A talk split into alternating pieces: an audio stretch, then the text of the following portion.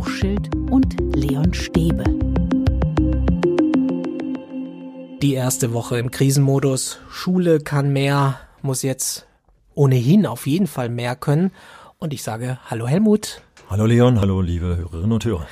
Wir werden heute eine Folge euch zur Verfügung stellen, die wir eigentlich schon vor Corona-Zeiten aufgenommen haben. Also da wussten wir noch nicht, dass es mal schlechtere Zeiten geben wird. Und jetzt ist es soweit. Heute geht es um das Thema Schulleitung. Und äh, Helmut, gerade jetzt kommt es auf Schulleitung besonders an, oder? Das ist eigentlich Krisenmanagement was ja, Schulleitungen machen. Wobei das Dumme ist, äh, dass aufgrund der Vorgaben, die wir jetzt haben, vielfach Homeoffice angesagt ist, also das, was man in Schule gerne macht, Konferenzen durchführt oder solche Schichten sind ja zu Zeiten von Corona eigentlich nicht äh, sinnvoll aus gesundheitlichen Gründen. Deswegen merken wir, je besser Schulleitung, und das ist das, was ihr gleich hören werdet, je besser Schulleitung organisiert ist, je mehr Kommunikation vorher angeregt wurde, je mehr Kommunikationsstrukturen da sind, je mehr Transparenz gezeigt wurde, das sind alles die Themen, die euch jetzt gleich zu Gehör kommen, desto besser so eine Krise zu bewältigen. Und ganz wichtig, das, was wir im letzten Podcast zum Thema Kommunikation gesagt haben, gerade jetzt, wenn die Menschen vereinzelt sind, also wir Homeoffice machen, dann braucht auch äh, jeder Kollege, jede Kollegin den Kontakt zur Schulleitung. Kontakt halten Richtig. zu Kolleginnen und Kollegen. Ich glaube, auch jetzt in dieser Situation sind die Schulleitungen auch noch mehr gefordert als Coach, als Koordinatoren, Mut zuzusprechen, zu, ich glaube, Neudeutsch heißt es, empowern, ja. die Lehrkräfte tatsächlich in die Lage zu versetzen, dass sie sich jetzt trauen müssen. Nicht irgendwie sich zurücklehnen, sagen, ja, hier mein Arbeitsblatt, unser berühmtes Arbeitsblatt, ja, genau. rausgeben, sondern dass sie einfach aktiv jetzt ausprobieren, dranbleiben. Und zwar selbstständig, selbstwirksam aktiv. Äh, was bedeutet das? Äh, die ersten Podcasts waren davon auch geprägt, äh, dass klar wurde, dass hierarchische Kommunikation, also jetzt in dem Fall Schulleitung abwärts ins Kollegium, wenn ich das so zuspitzen möchte, dass das eher problematisch ist, sondern jetzt ist eben gefordert, dass jeder Einzelne aktiv wird und das bedeutet auch für Schulleitung, dass Eigenständigkeit von Schule gefordert ist. Ich habe gerade bei der Einführung in die Schulschließung mitbekommen, dass etliche Schulleitungen sehr irritiert waren, weil die Vorgaben von oben, weil alles so schnell gehen musste,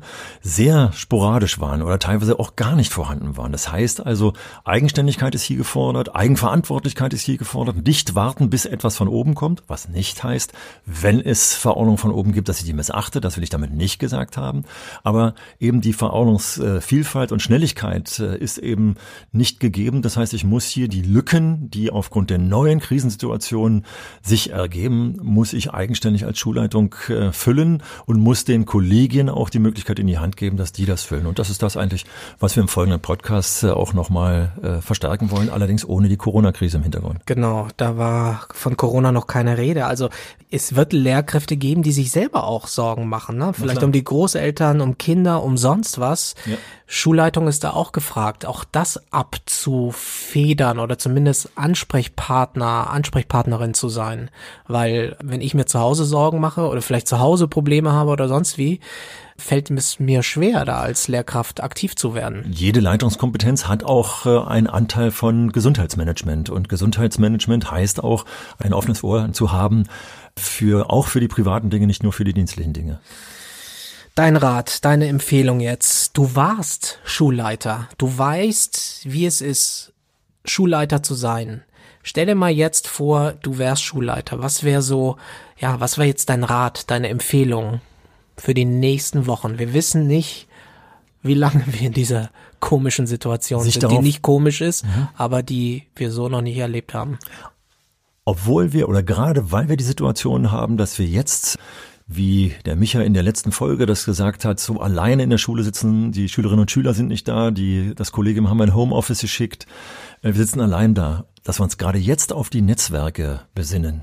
Jetzt darauf besinnen, dass es Schulleiter Nachbarschulen gibt, Schulleitungen, die das gleiche Problem haben wie ich, mit denen man sich kurz schließen sollte und die Probleme austauschen sollte und dann auch die Lösung austauschen sollte. Also jetzt gerade die Kommunikation, gerade weil ich alleine im Büro sitze, nutzen, einen kleinen Chatroom mit den Schulleitungsnetzwerken, die ich habe, äh, gründen oder auch mal rausgucken aus Schule in das benachbarte Jugendfreizeitheim, in den Betrieb, mit dem ich kooperiere. Wie lösen die gerade ihre Probleme und kann ich diese Problemlösung eventuell für mich nutzen, für das Kollegium nutzen, für den Schulalltag nutzen, für Aufgabenformate für die Schülerinnen und Schüler nutzen. Also da steckt Potenzial drin, die Netzwerke, die ich aufgebaut habe, gerade jetzt wieder auch nutzbar zu machen. Jetzt ist die Zeit und das war unsere kleine Einleitung aktuell aus dem Homeoffice oder aus unserem Home Studio. Und das in Zeiten von Corona. Bleibt munter und gesund und jetzt kommt unsere Folge zum Thema Schulleitung. Wie gesagt, aufgenommen vor dem Shutdown und ich würde jetzt sagen, dranbleiben. Genau so ist es. Los geht's. Schule kann mehr. Der Podcast von Helmut Hochschild und Leon Stäbe. Herzlich willkommen. Du, warum lachst du eigentlich, Helmut? Mal so nett einführen. Klingt echt gut. Herzlich willkommen, Helmut. Auch von mir herzlich willkommen, liebe Hörerinnen und Hörer. Heute sprechen wir über Schulleitung. Welche Aufgabe kommt heute auf Sie zu und in Zukunft noch viel mehr? Da sprechen wir auch über das Management, über das Verhältnis zwischen Vorgesetzten und Lehrkräften. Was muss ein Schulleiter, eine Schuldirektorin leisten? Und Helmut, Du warst Schulleiter, Rektor. Wir haben früher gesagt Direx. Du warst Direx. Ja, stimmt nicht ganz, weil äh, in der Zeit, als ich äh, eine Schule geleitet habe, war ich nur Rektor und nicht Direktor. Das hat was mit der Besoldung zu tun. Ach, da gibt's einen Unterschied? Ja, ja, ja, ja, ja. Aber das würde jetzt so weit, wenn wir darüber weiter. Also ich kann erzählen, dass ich vor Leuten wie dir früher als Schüler Angst hatte oder Respekt also, ich sag mal so, Mathematikunterricht beim, beim Direktor zu haben oder Rektor, das war nicht so ein Mega-Spaß, fand ich.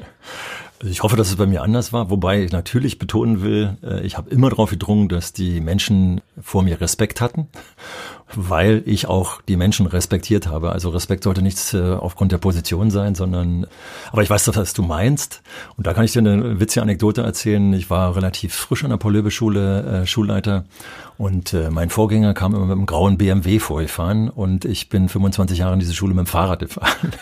Und auf dem Hof sprach mich dann ein Schüler an, der auch bei mir Sport hatte und sagte, also Herr Hochschild, für mich wären Sie nie ein richtiger Schulleiter, weil als Schulleiter darf man nicht mit dem Fahrrad zur Schule kommen.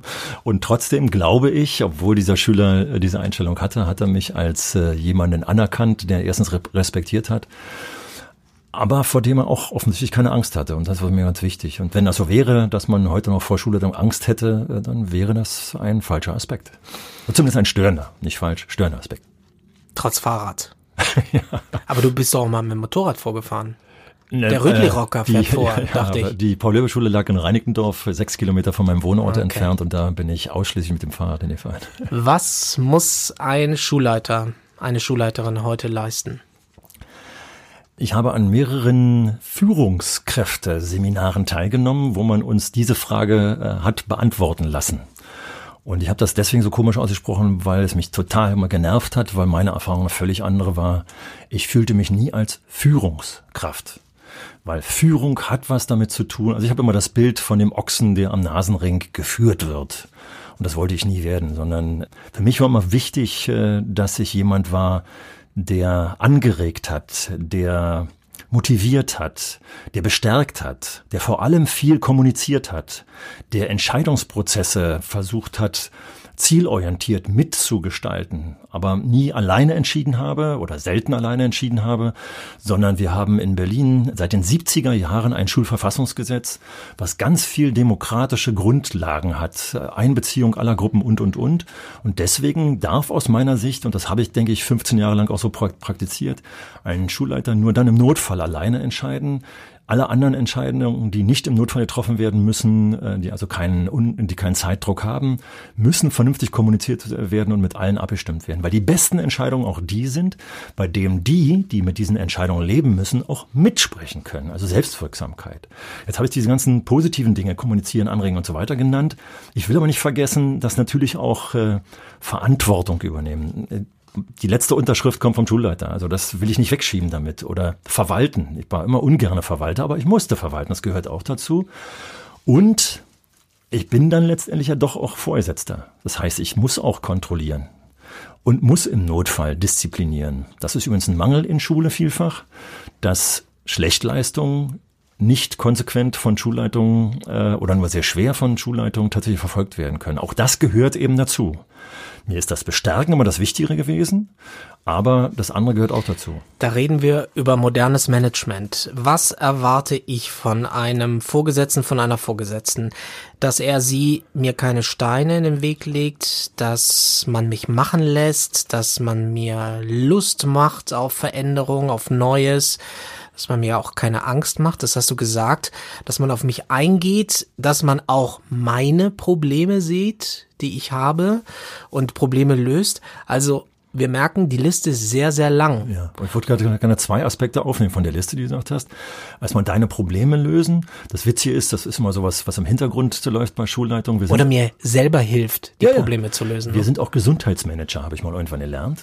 Und gerade wenn es darum geht, dass du Probleme hast, also wir reden jetzt mal von den vorwiegend geschäftlichen sozusagen, äh, also äh, beruflichen Problemen, nicht unbedingt von den privaten, obwohl die oftmals ja mit reinspielen, dann ist es total wichtig, äh, dass ich als Vorgesetzter, als jemand, der also Gesundheitsmanager auch in der Schule ist, auch die bedenke und beachte. Und den zweiten Aspekt, den du gesagt hast, aber dich machen lassen. Vorsicht, das klingt nach laissez-faire, das ist nicht gemeint, sondern natürlich zielorientiert. Was ist das Ziel? Wer ist unser Adressat? Das sind die Schülerinnen und Schüler, die Jugendlichen, die Kinder, je nachdem, in welchem Schulzweig ich mich befinde. Und die müssen gesellschaftsrelevant vorbereitet werden auf das gesellschaftliche. Das ist immer unser Ziel. Das darf man nicht aus dem Auge verlieren, wenn es darum geht, dich Aber machen zu lassen. Wir haben, wir haben eine Mail bekommen von einer Lehrerin, die anonym bleiben wollte und die geschrieben hat, die Schulleitung bei ihr sei völlig unfähig und verhindere alles verhindere alles, ich verhindert gute Ideen mhm. auch. Also nichts gegen die Hörerin, die das schreibt. Leider gibt es das viel zu oft, aber ich verstehe es immer nicht. Ich habe äh, fast zwei Jahre lang in der Schulaufsicht in Berlin-Neukölln gearbeitet und es sind ganz häufig Lehrpersonen zu mir gekommen, die sich darüber beschwert haben, wie Schulleitung agiert. Und dann habe ich immer gesagt, Mensch, warum lasst ihr das eigentlich mit euch machen? Schaut doch mal ins Schulgesetz, welche Entscheidungen die Schulleitung überhaupt alleine treffen darf. Das sind ganz wenige, weil das Berliner Schulgesetz, und bin mir sicher, dass es in anderen Bundesländern auch so ist, sagt, dass die Schulkonferenz, die Konferenz der Lehrkräfte und Pädagoginnen und Kollegen, die bereiten Entscheidungen vor. Also zum Beispiel, wenn es Konzeptveränderungen gibt, das darf Schulleitung gar nicht alleine entscheiden. Das machen die Kollegien. Ich glaube, wir sind uns viel zu selten bewusst, wie demokratisch die Schule aufgebaut ist. Und ich sage das alles deswegen, weil ich groß geworden bin tatsächlich in meinen ersten zehn Jahren mit einer Schulleitung, die despotisch unterwegs war. Was war die Reaktion? Weswegen bin ich so, wie ich heute äh, geworden bin? Äh, unter anderem, weil wir eine Gruppe von Kolleginnen und Kollegen waren, die vor der Gesamtkonferenz, also vor der Konferenz der Lehrkräfte und Pädagogen, äh,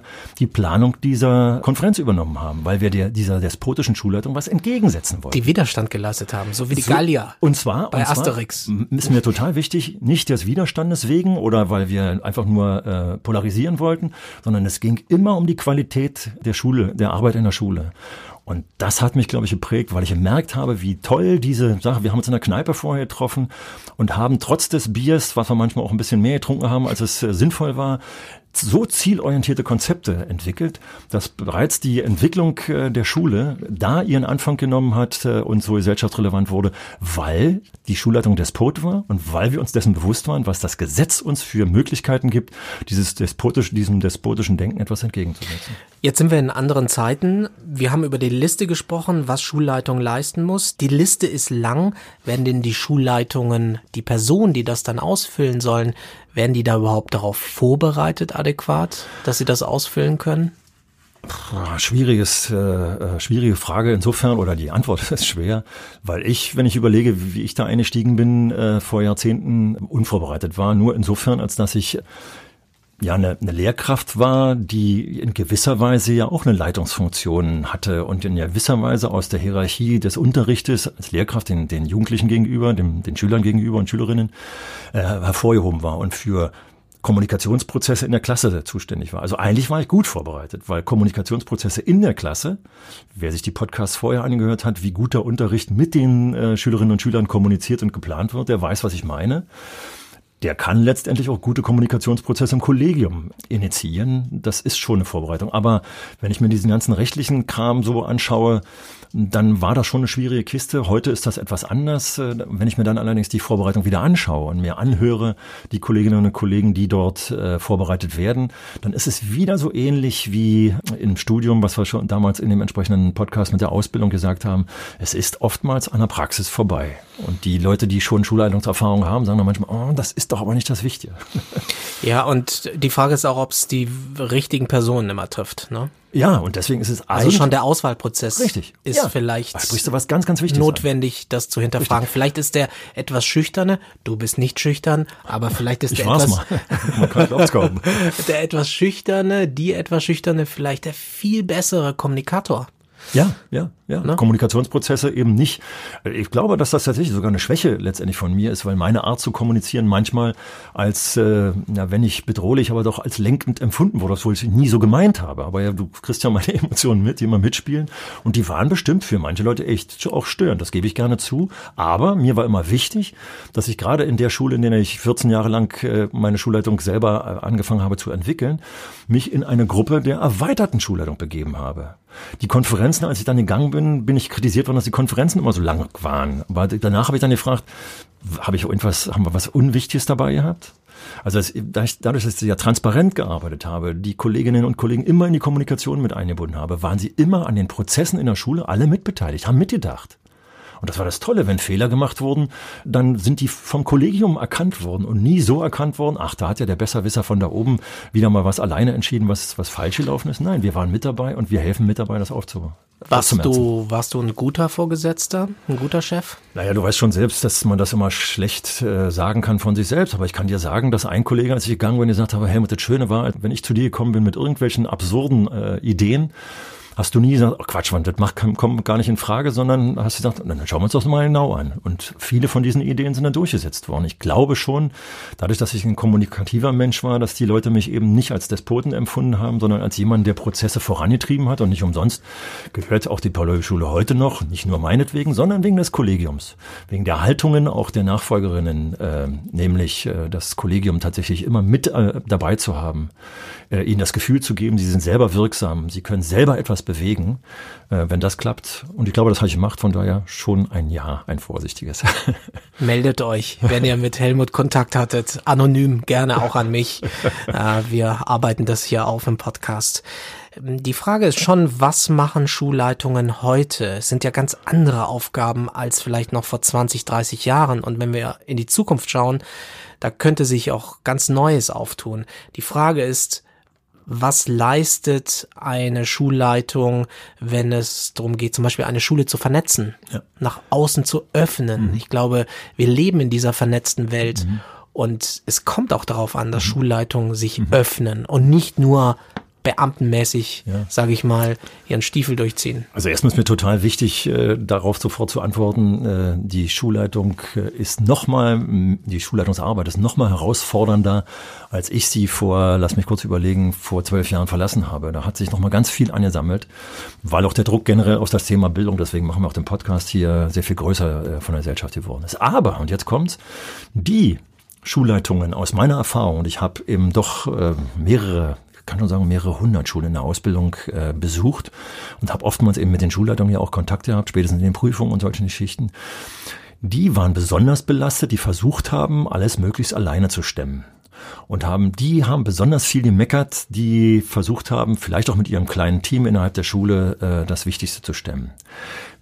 Die, die gut vernetzt waren, die mit anderen Schulleitungen äh, vernetzt waren, die mit Nachbarschulen zusammengearbeitet haben, die im Kollegium gut vernetzt waren, die mit Institutionen um die Schule herum, mit Jugendamt bis hin zur Polizei und anderen Institutionen, äh, Betrieben zusammengearbeitet haben. Das waren die, die oftmals ganz viel Energie hatten, weil sie auf diese bürokratische Arbeit, die rechtlich fixierte Arbeit nicht konzentriert waren, sondern dass sie gesagt haben, ich will die rechtlichen Vorgaben alle Spielräume ausnutzen und will in die Schule ganz viel reinholen. Die sind tatsächlich intrinsisch sozusagen motiviert worden äh, durch ihre Arbeit, weil sie immer wieder neue Impulse von außen bekamen. Gibt sicherlich auch Schulleitungen, die sagen, das Problem ist, wir verwalten hier eigentlich nur den Mangel. Ich bin froh, wenn ich den Vertretungsplan überhaupt stricken kann und wenn die Decke nicht runterkommt. Mhm.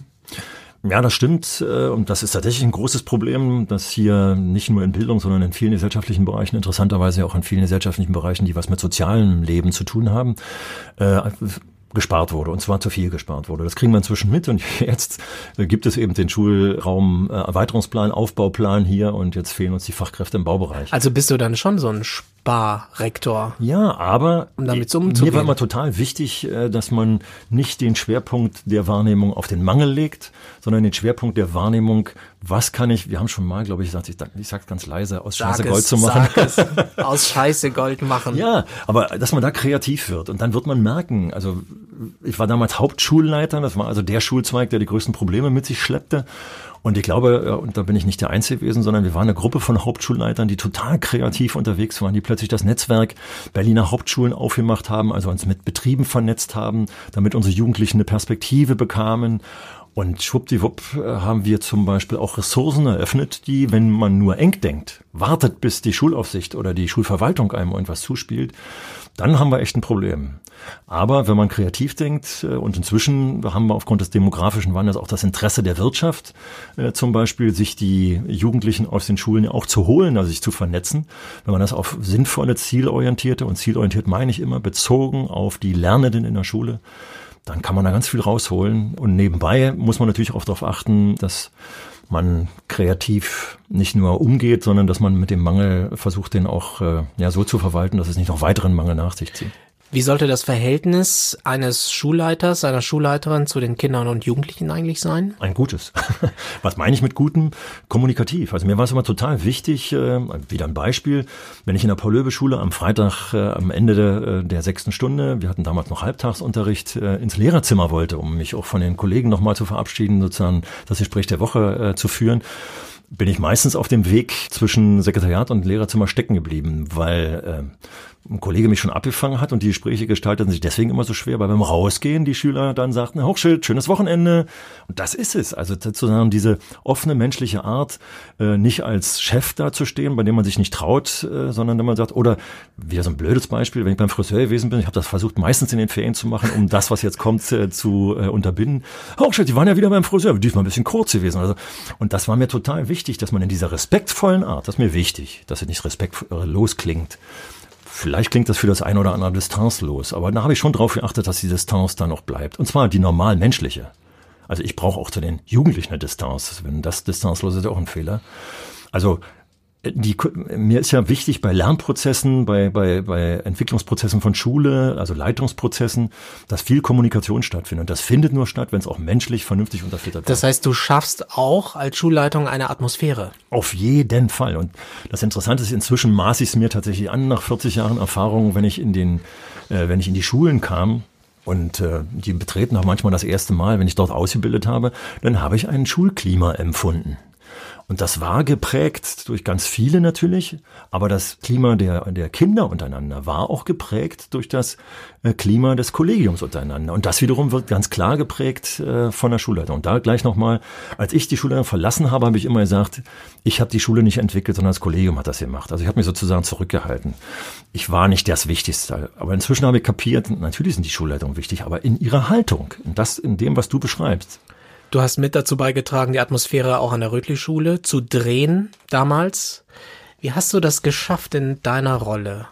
Wie hast du das geschafft? War Denn das war ja mhm. eine kurze Zeit. Mhm. Äh, sieben Monate waren es. Äh, genau. Und mhm. das sozusagen von 0 auf 100. Das Schöne war, dass ja die Rüttli-Schule äh, in Berlin liegt. Also äh, nicht weit entfernt von der Paul-Löbe-Schule, die ich 14 äh, Jahre lang geleitet habe äh, und in der ich 25 Jahre äh, agiert habe, auch als Lehrkraft. Das heißt, ich konnte immer wieder auch verweisen äh, auf das, was ich dort getan habe. Teilweise haben, habe ich auch die Kollegen dorthin geschickt, also zum Beispiel um Schülerfirmen ging und gesagt, guckt euch da an es geht mit Hauptschülern. Aber mit unseren Schülern geht das nicht. So, also das war das Erste. Ich habe, glaube ich, ein ganz gutes Image aus dieser Schule mitgebracht. Das äh, trifft den Punkt, den du vorhin gesagt hast, war ich ein guter Schulleiter. Also wenn die ja in der Schule angerufen hätten oder hingegangen wären und so, oh, Hochschuld, dieses Arschloch, dann äh, hätte das nicht gewirkt. Also ein gutes Image äh, hatte ich mitgebracht. Ich hatte ein Problem, weil 2006 äh, das so in die Presse kam, kam, dass mich, glaube ich, viele von denen, die mich dort kennengelernt haben, erstmal für einen pressegeilen Typen hielten. Und warum macht ihr das eigentlich? Na, weil er, nein, ich bin da hingegangen, um zu helfen, zu unterstützen. Aber als die merkten, also zum Beispiel, hatte ich, glaube ich, schon im anderen Podcast einmal beschrieben, am ersten Tag, habe ich die Schülersprecherinnen und Schülersprecher äh, eingeladen und habe mich dort bei denen erstmal vorgestellt. Ja, aber trotzdem, du musst ja irgendwie, bist du da aufgetreten. Ja, ja. Irgend, irgendwas hast du da geschafft. Also, also auf, aufgetreten schon, also erstmal so unter dem Motto, ich will euch beim, äh, beim Changen, Change Management, Change. will euch bei der Veränderung der Situation helfen, will euch mit unterstützen und das will ich im Gespräch mit euch. Also ich habe dann, nachdem ich zum Beispiel mit allen Kolleginnen und Kollegen eine Dienstbesprechung sofort am ersten Tag durchgeführt habe, äh, habe ich dann auch sofort gesagt, ich möchte mit jedem von euch einzeln sprechen und ich werde euch in der nächsten Woche einen Fragebogen vor, es war an einem Freitag, deswegen musste ich das Wochenende nutzen, äh, einen Fragebogen vorlegen, wo ich euch mal fragen möchte, möchte, welche Stärken habt ihr, was wünscht ihr euch und so eine Schichten. Und das war ein relativ kleines Kollegium, weiß es gar nicht so, um die 30. Äh, das ließ sich also relativ schnell durchführen. Ich glaube, sie haben mitgekriegt, dass ich kommuniziert habe. Und wenn ich überlege, wie ich nach sieben Monaten dort verabschiedet wurde, dann war das schon von vielen ein herzlicher Abschied. Die haben mitgekriegt, dass ich nicht gekommen bin, um da den Chef rauszukehren und äh, um meine Machtbedürfnisse zu befriedigen. Das ist manchmal übrigens bei Schulleitungen so leider, sondern dass ich tatsächlich unterstützt habe, war wohl das Empfinden, ja, und diese Verabschiedung hat haben gezeigt, das, dass ich gut gemacht habe. Haben, haben das alle Lehrkräfte äh, so gesehen? Da gab es doch am Anfang bestimmt Zweifel, weil es gab ja diesen berühmten Brandbrief mhm. und da gab es ja auch Lehrkräfte, die, die gesagt haben, nee, wir wollen nicht mehr. Mhm. Also äh, alle bin mit diesen Begriffen wie nie, alle und immer bin ich sowieso sehr skeptisch. Die Leute, die mich kennen und das hier hören, wissen, dass ich da mal äh, kritisch drauf abfahre. Also natürlich hat es Ausnahmen gegeben, aber meine Hoffnung war, dass sie alle so viel Einfluss hatten und so viel mit reinbezogen wurden, dass es also keine volle Abneigung war. Und man kann es vielleicht auch noch mit daran festmachen. Als ich kam, lagen elf äh, von diesen knapp 30 äh, Kolleginnen und Kollegen elf Versetzungsanträge vor. Und keiner von denen ist verwirklicht worden und keiner von denen ist geblieben. Und tatsächlich haben zwei mir explizit gesagt, na Hochschule, Sie sind ja jetzt hier, jetzt muss ich ja nicht mehr gehen. Ja. Das beantwortet vielleicht auch einen Teil der Frage wenn uns jetzt Lehrkräfte zuhören und die sagen, ich habe Probleme mit meiner Schulleitung, mit meiner Vorgesetzten, mit meinem Vorgesetzten. Was ist so dein Rat? Was ist deine mhm. Empfehlung? Mhm. Vorhin hast du gesagt, vernetzt euch innerhalb des Kollegiums. Ja trinkt ein Bier zusammen und plant die Revolution. Ja, nicht die Revolution, aber tatsächlich. Aber was mache ich dann? Äh, macht euch, macht euch, also äh, findet euer Selbstbewusstsein insofern wieder, als dass ihr wisst, welche Machtposition ihr eigentlich in der Schule habt. Also wenn ihr in das Schulverfassungsgesetz schaut, welche Beschlüsse von der Gesamtkonferenz, also der Konferenz der Lehrkräfte und Pädagoginnen und Kolleginnen getroffen werden müssen, dann merkt ihr, das kann Schulleitung gar nicht alleine entscheiden. Wir haben hier die Macht. Und wenn es dann noch so ist, dass man weiterschaut, die ganz wichtigen Entscheidungen werden von der Schulkonferenz getroffen. Da sitzen hier in Berlin äh, vier Elternteile, vier äh, Schülerinnen und Schüler und äh, vier Lehrkräfte. Das heißt, ich muss auch hier argumentieren und die Schulleitung muss hier argumentieren. Ich glaube, dieses Mittel haben ganz viele aus dem Auge verloren, dass wir ein demokratisch geformtes Schulgesetz haben. Und du hast es schon vorweggenommen. Natürlich ist es wichtig, alleine ich muss meine Argumente, die ich habe als einzelner Kollege, auch mit den anderen erstmal abgleichen. Und tatsächlich, also die besten Gespräche auch für die Schulentwicklung, die ich dann selbst als äh, Schulleiter der Paul-Löbe-Schule mitgeführt habe, die haben in der Kneipe begonnen. Und umgekehrt gibt es sicherlich Schulleitungen, die uns jetzt zuhören, Personen, die sagen, ja, ich würde gerne was machen, aber es fällt mir schwer, ich habe ein Kollegium, da sind auch Kolleginnen und Kollegen dabei, die sind schwierig. Mhm. Vielleicht, weil da etwas eingerostet ist oder Richtig. wie auch immer. Ja. Was ist da deine Empfehlung für mhm. Schulleitungen, wie sie mhm. damit umgehen sollen? Mhm.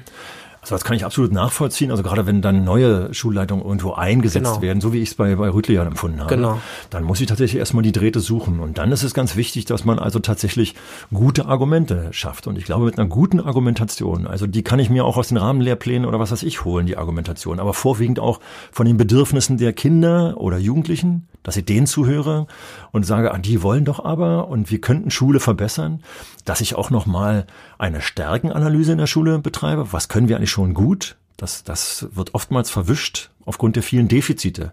Und das aber der zweite Ansatz ist, dass ich mir angucke, welche Probleme gibt's denn. Also ich habe bei Paul Löwe, nachdem ich also wie gesagt äh, zehn Jahre dort Lehrer war und das äh, will das jetzt nicht ausbreiten, wie das dann kam, dass ich dann mich für die Schulleitung beworben habe, aber die Kollegen wollten das auch. Und habe gesagt, also passt mal auf, aber wenn er mich wählt, dann ist es so, dass wir die Probleme anpacken. Also meckern im Lehrerzimmer ohne was zu tun gibt's nicht mehr. Und ich glaube, das ist jetzt auch ein gutes Argument, dass man sagt, wir wollen noch etwas verändern. Hier stört uns doch was. Wie kann man etwas verändern? Also Change Management mit einer guten Argumentation anschieben und dann wird man Schritt für Schritt Menschen finden, die das unterstützen, die sich damit mit einbeziehen lassen und umgekehrt muss man versuchen, auch den Kurs zu fahren und das ist eben schwierig ohne diese diese Schlechtleistungs-Disziplinierungsmaßnahmen, wie ich es vorhin genannt habe, ohne die zu haben. Also wenn wirklich Kollegen schlechte Arbeit leisten also sich sträuben, guten Unterricht zu machen, sondern ich bereite mich eben nicht mehr vor hier und ich lege die Klassenarbeiten nicht mehr hier vor, weil mich interessiert das halt nicht.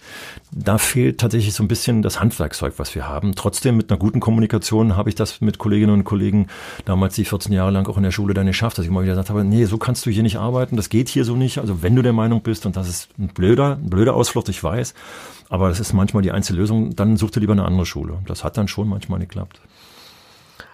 Und dann muss eine Schulleitung ja auch noch die Augen aufmachen äh, und schauen, wie sich die Welt um Schule herum verändert. Also, wenn jemand sagt, so, das haben wir schon immer mal. So haben wir das schon immer gemacht hier. Ja. Dann wird's auch schwierig. Also man muss schon irgendwie auch immer die Antennen offen halten und auf Empfang halten. Weil wir in einer Welt leben, die sich so rasant verändert. Das ist es eben ganz genau. Und diese Veränderung kriege ich am besten mit. Du warst vorhin schon an der Vernetzung dran. wir könnten einen ganzen Podcast, vielleicht machen wir es ja auch nochmal über Vernetzung sprechen. Mhm. Und ich glaube, Schulleitung hat ja als eine Kernaufgabe tatsächlich die Kontakte nach außen zu pflegen. Was oftmals in so einer städtischen Schule ziemlich kurz kommt, habe ich das Gefühl. Auf ländlichen Schulen hatten wir auch einen Podcast vor einer Weile, da ist es, glaube ich, geht das viel schneller. Aber wenn ich mich da vernetze mit Unternehmen, mit Institutionen, und das müssen nicht nur das Jugendamt äh, und auf Jugend fixierte Institutionen sein, sondern gesellschaftlich relevante Institutionen wie im Offendorf die Freiwillige Feuerwehr oder so eine Geschichten. Wenn ich mich da vernetze mit einem offenen Ohr, dann merke ich, was sich auch da verändert. Dass also der freiwillige Feuerwehrmann nicht nur die Leiter klettern muss und die Schläuche verlegen muss, sondern dass er auch mit digitalen äh, Dingen plötzlich in, seinem, in seiner Tätigkeit konfrontiert wird. Und dann wird klar, ich kann eben nicht nur in die Rahmenlehrpläne schauen, die schon vor Jahren äh, entwickelt wurden, sondern ich muss was verändern. Also ich freue mich, Helmut, auf ich die auch. Zukunft. Ich freue mich immer. und auf unsere nächste Folge. Wenn ihr Lust habt, dann schreibt uns doch eine Mail einfach an info at schule-kann-mehr.de. Und Leon und Helmut sagen Tschüss. Bis zum nächsten Mal. Ich freue mich. Tschüss. Ciao. Schule kann mehr. Der Podcast von Helmut Hochschild und Leon Stäbe.